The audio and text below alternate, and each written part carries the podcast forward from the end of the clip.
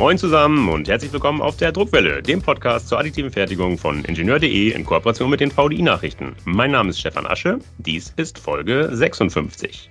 Heute wollen wir Faserverbundbauteile herstellen. Allerdings nicht mit Kohle- oder Glasfasern, sondern mit Zellulosefasern. Und die betten wir ein in eine biobasierte Matrix. Kurzum, wir wollen das Bauprinzip des wahrscheinlich besten und effektivsten Baumeisters aller Zeiten nachahmen, nämlich der Natur. Ja, klingt in meinen Ohren nach einer echten Herausforderung. Diese Herausforderung gestellt hat sich mein heutiger Gast. Er ist Projektleiter in den Deutschen Instituten für Textil- und Faserforschung, kurz DITF. Zugeschaltet ist er uns via Internet aus dem württembergischen Denkendorf. Ich freue mich begrüßen zu dürfen Dr. Satis Kumar Selvarayan. Hallo, Herr Dr. Selvarian, stellen Sie sich und die DITF bitte selbst kurz vor. Vielen Dank, Herr Axel, äh, für die Einladung und auch die Gelegenheit, dass ich unseren äh, Beitrag beim Druckwelle so beitragen können. Genau, also mein Name ist Selvarian. Ich komme aus, ursprünglich aus Indien, geboren in 1985 in dem Südindien, Tamil Nadu. Genau, und dann habe ich mein Bachelorstudium in 2007 im Bereich Textiltechnik abgeschlossen und einem Jahr habe ich in der Weberei und äh, danach in, in, in einer Spinnerei sozusagen, also Spinnmaschinehersteller, Rita, ähm, als CAD-Ingenieur gearbeitet. Danach bin ich wieder ein bisschen in der Akademie äh, gerutscht. 2008 bis 2010 bin ich ähm, mein Masterstudium absolviert an der IIT Delhi, vertieft mit dem Textil- und Kunststoffbereich. Genau, dann bin ich ab 2010 als wissenschaftlicher Mitarbeiter an den DITF tätig und habe ich auch meine Promotion in dem Bereich äh, Faserverbund, Herstellung abgeschlossen bei Professor Dr. Gresser an der Uni Stuttgart. Und ähm, DITF ist die größte Textilforschungseinrichtung Europas und wir beschäftigen uns von Moleküle bis zum Endprodukt in den ganzen Textilwertschöpfungskette und vor allem auch den Faserverbund, Leichtbau und auch die Herstellung, zum Beispiel den äh, Advanced Manufacturing, die additive Fertigung. Perfekt, ich hatte es eingangs gesagt, wir wollen heute Zellulosefasern verarbeiten und sie einbetten in eine biobasierte Matrix. Das müssen Sie ein bisschen konkretisieren, helfen Sie mir, ich bin da nicht ganz so zu Hause. Woraus genau bestehen die von Ihnen gedruckten Faserverbundbauteile?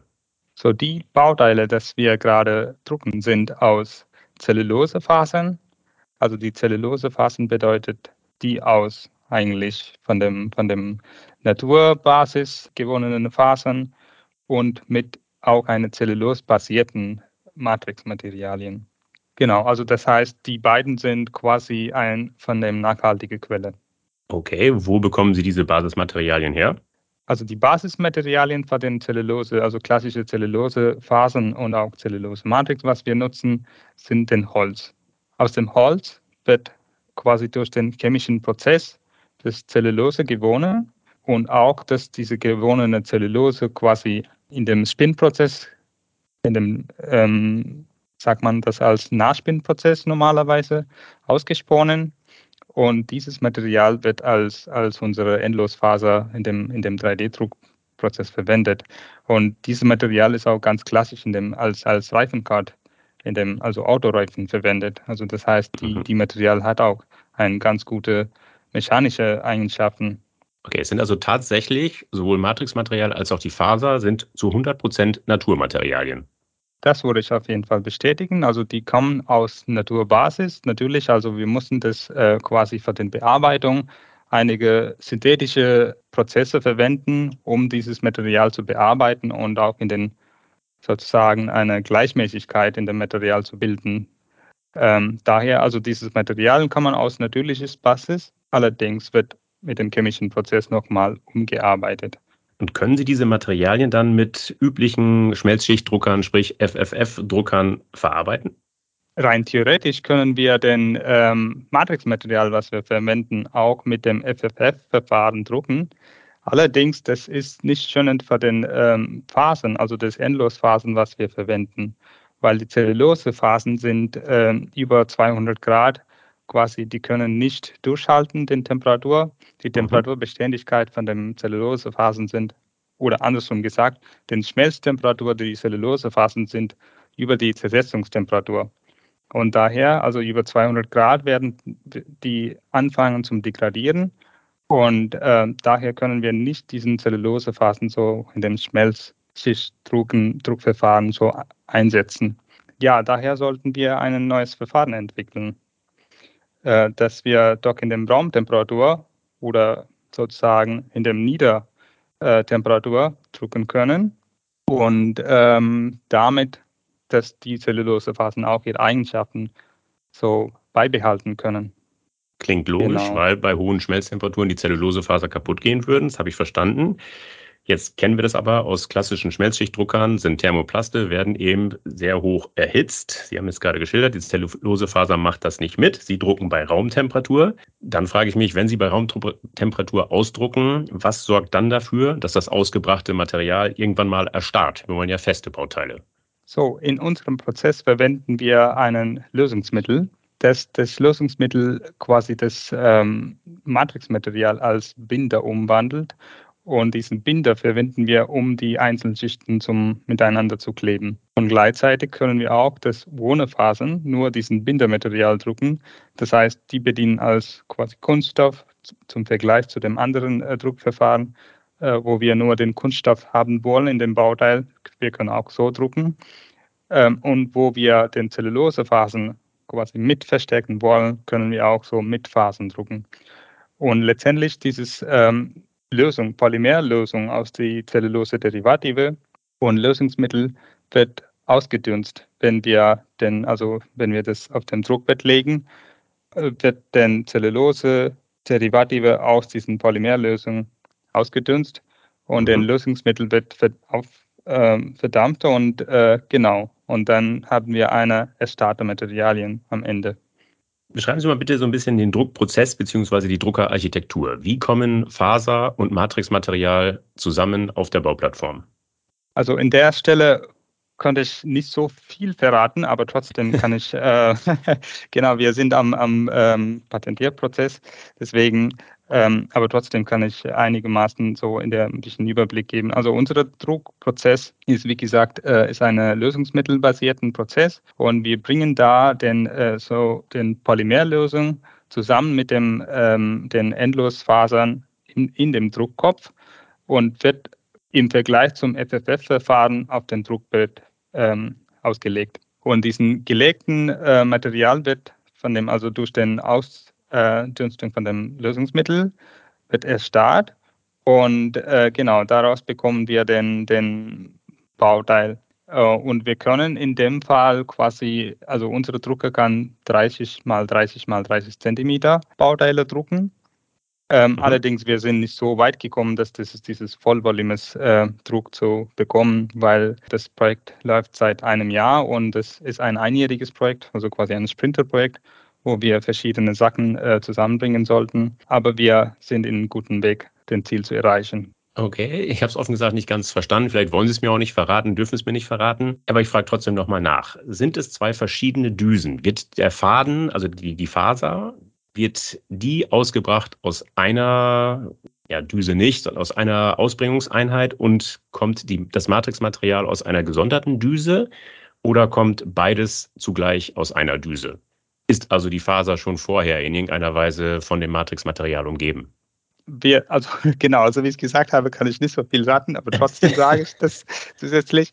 Also wir können in den beiden, ähm, also wir können die beiden ähm, Fälle äh, quasi einsetzen. Also einmal die Matrixmaterial mit Zellulosefasen zusammen gedruckt wird und auch gleichzeitig obwohl das getrennt, also dass wir schon sozusagen vorkonsolidierten Material haben, wo wir ähm, quasi das ähm, Zellulosephasen zuführen können und dann zusätzlich das Matrixmaterial darauf bringen können. Genau. Also wie das äh, Druckkopf aussieht, äh, ganz genau kann ich leider nicht jetzt sagen. Schade eigentlich, aber es klingt nach einer Eigenentwicklung. Das heißt, Sie benutzen genau, keinen Standarddrucker, sondern Sie haben das alles selbst entwickelt am DITF, an den DITF. Das ist richtig, ja. Okay. Jetzt bringen wir diese Endlosfaser also aus, wie auch immer. Frage ist, wie wird sie denn dann geschnitten? Wir haben eine Schneideinheit in dem Druckkopf eingebaut. Allerdings die Zellulosefasern sind ein bisschen nachgiebiges Material. Das, ist, äh, das können wir nicht eins zu eins mit dem Glasfaser oder Carbonfaser, die, wo die richtig steifes Material vergleichen. Deswegen gibt es schon einige, einiges Problem sozusagen oder Herausforderungen, um diesen Material so ähm, kantenscharf zu schneiden.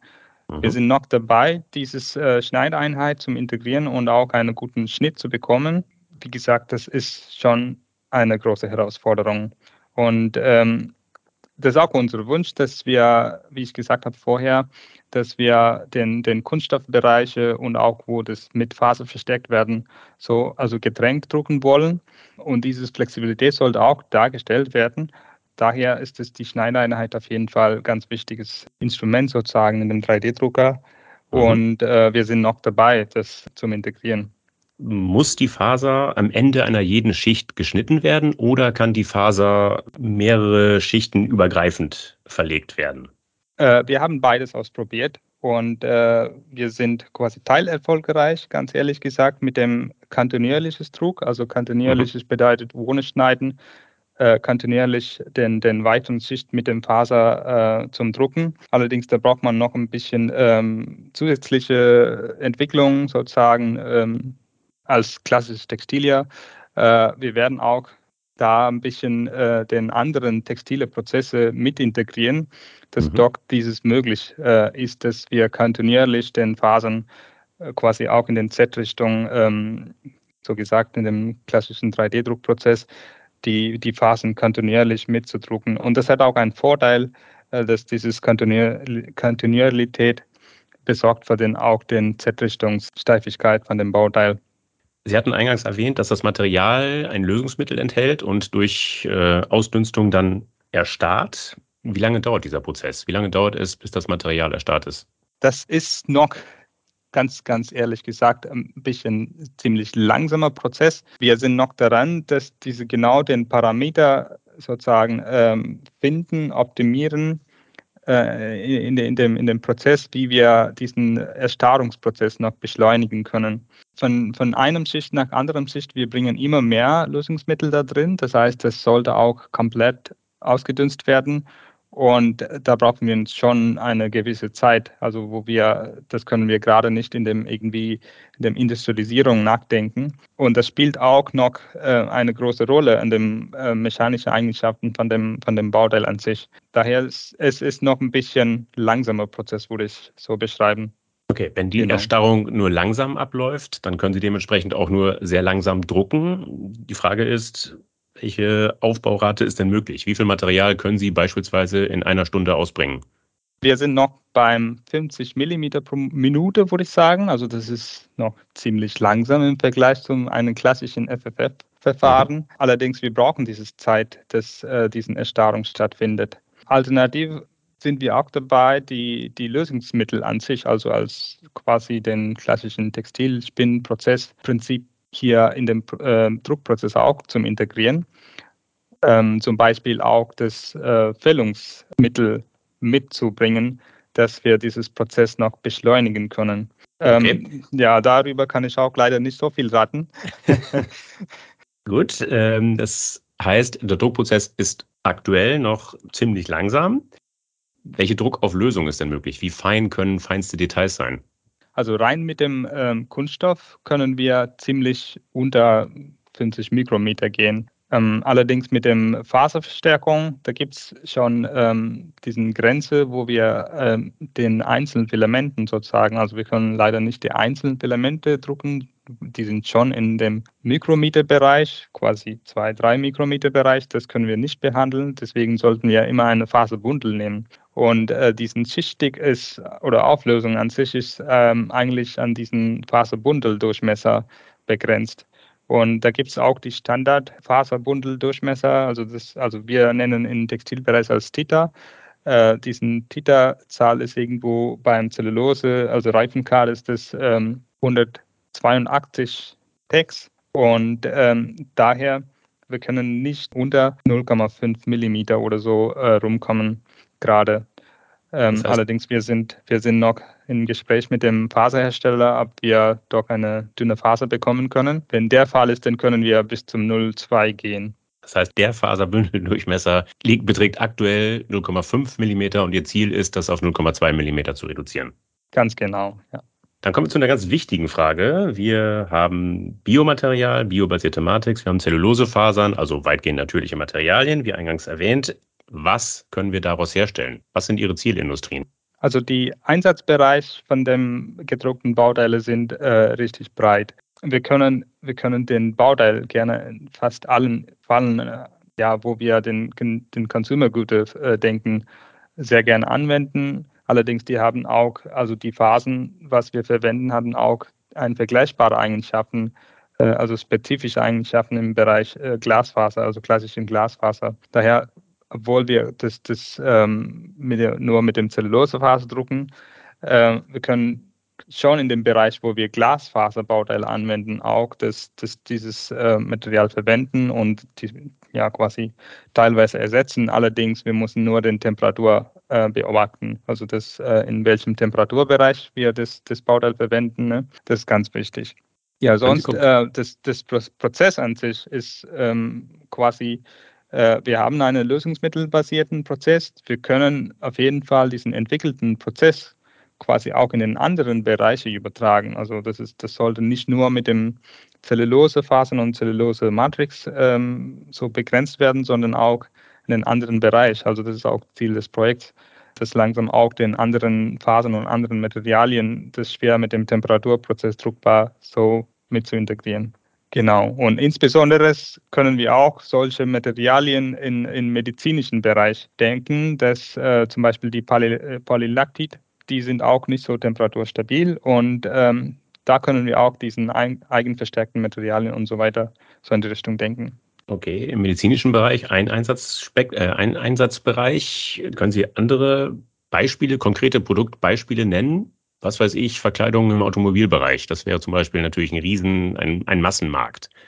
Könnten Sie sich das langfristig vorstellen, dass Ihre Teile auch da Einsatz finden? Ja, das auf jeden Fall. Wir haben auch parallel zu, dem, zu diesem Projekt andere Projekte, wo wir schon den Zellulosephasen verwenden, um den äh, Versteifung äh, der Armaturbretten äh, im Automobil zum, zum Herstellen.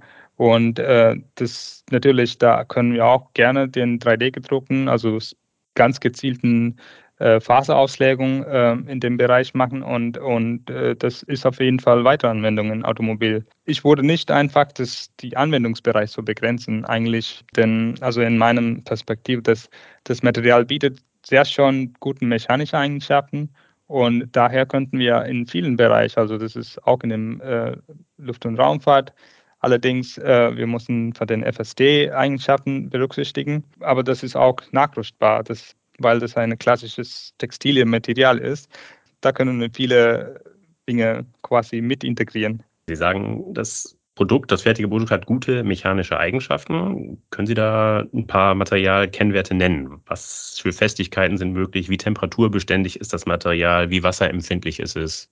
Ja, also das äh, Zellulose-Material, was wir verwenden, die Festigkeit liegt schon in dem Bereich, also ich würde auch nochmal nennen, das sind die spezifischen Eigenschaften, ne, also das, das gewichtbezogene Eigenschaften, das liegt schon in dem Bereich Glasfaser äh, verstärkte Kunststoffe. Allerdings die Temperaturbeständigkeit ist begrenzt durch den eine Seite den, den Zellulose Phasen an sich, also über 200 Grad Einsatztemperatur würde ich nicht empfehlen mit dem Material. Und auch das, die Wasserempfindlichkeit, was Sie gefragt haben, die Zellulose-Materialien ziehen schon ähm, gute Wasser. Das können wir mit ähm, ähm, quasi Hydrophob-Ausrüstung schon vorab quasi das Material äh, hydrophobieren und dadurch können wir auch die Wasserempfindlichkeit verringern.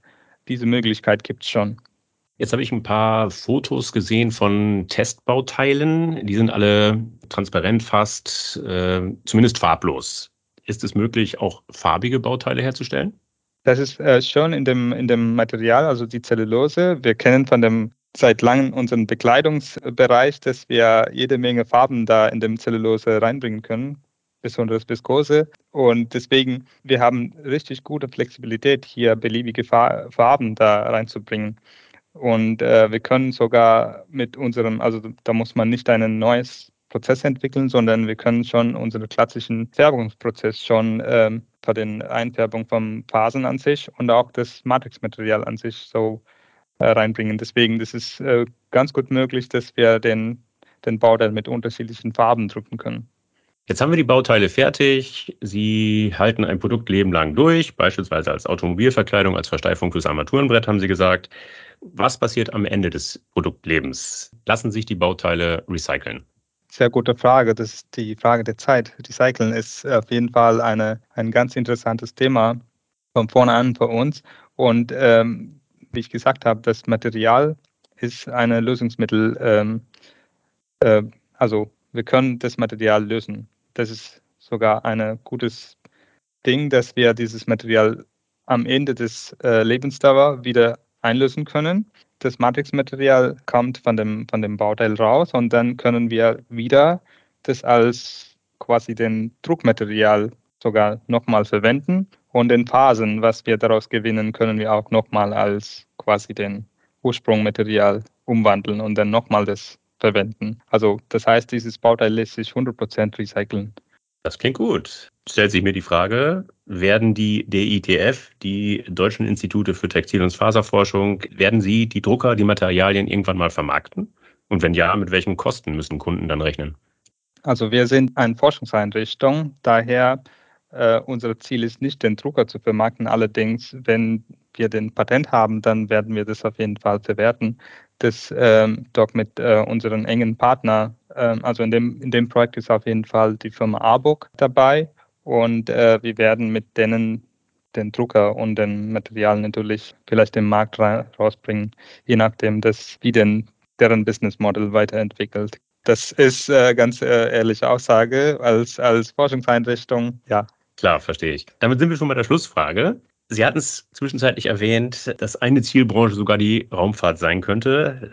Deshalb lassen Sie doch mal ganz weit in die Zukunft schauen. Könnten Sie sich vorstellen, dass irgendwann mal mit Ihrem Verfahren Faserverbundwerkstoffe auch im Weltall, natürliche, nachhaltige Faserverbundwerkstoffe auch im Weltall hergestellt werden, um da beispielsweise in 100 Jahren Behausungen draus zu bauen, auf dem Mars oder auf dem Mond? Sehr gute Frage. Ja, äh, es ist, äh, würde ich sagen, das ist schon äh, möglich, weil die Zellulosephasen an sich, also ich kann das nicht jetzt so ähm, direkt sagen, also Sie fragen es schon in 100 Jahren, ähm, aber unsere, unsere Kollegen sind schon dabei, ähm, aus ähm, den nachhaltigen Materialien die Carbonfaser zum Spinnen. Und ähm, oder auch den quasi von Zellulose ins Carbon zum Umwandeln.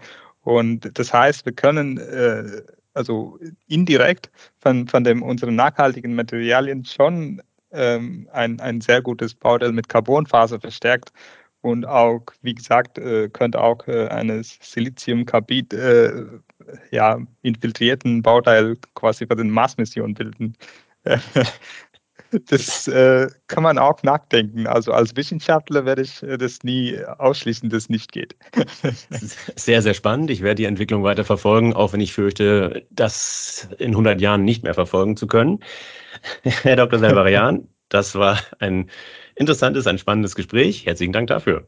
Vielen Dank. Und äh, an der Stelle wollte ich auch ganz herzlich ähm, der Projektträger Bundesministerium für Bildung und Forschung bedanken, dass sie uns ermöglicht haben, im Rahmen der Biologisierung der Technikprogramm, das dieses Projekt finanziert haben. Und auch ganz herzlich an äh, Firma Arburg für ihre Unterstützung in des Prozesses, ähm, viel Information und auch uns sehr geholfen haben, in welche Richtung das ähm, am besten entwickelt werden könnten. Okay. Und auch ganz herzlich an meine Kollegen Carsten Lindy und Martin Uwe Witt äh, für die Unterstützung.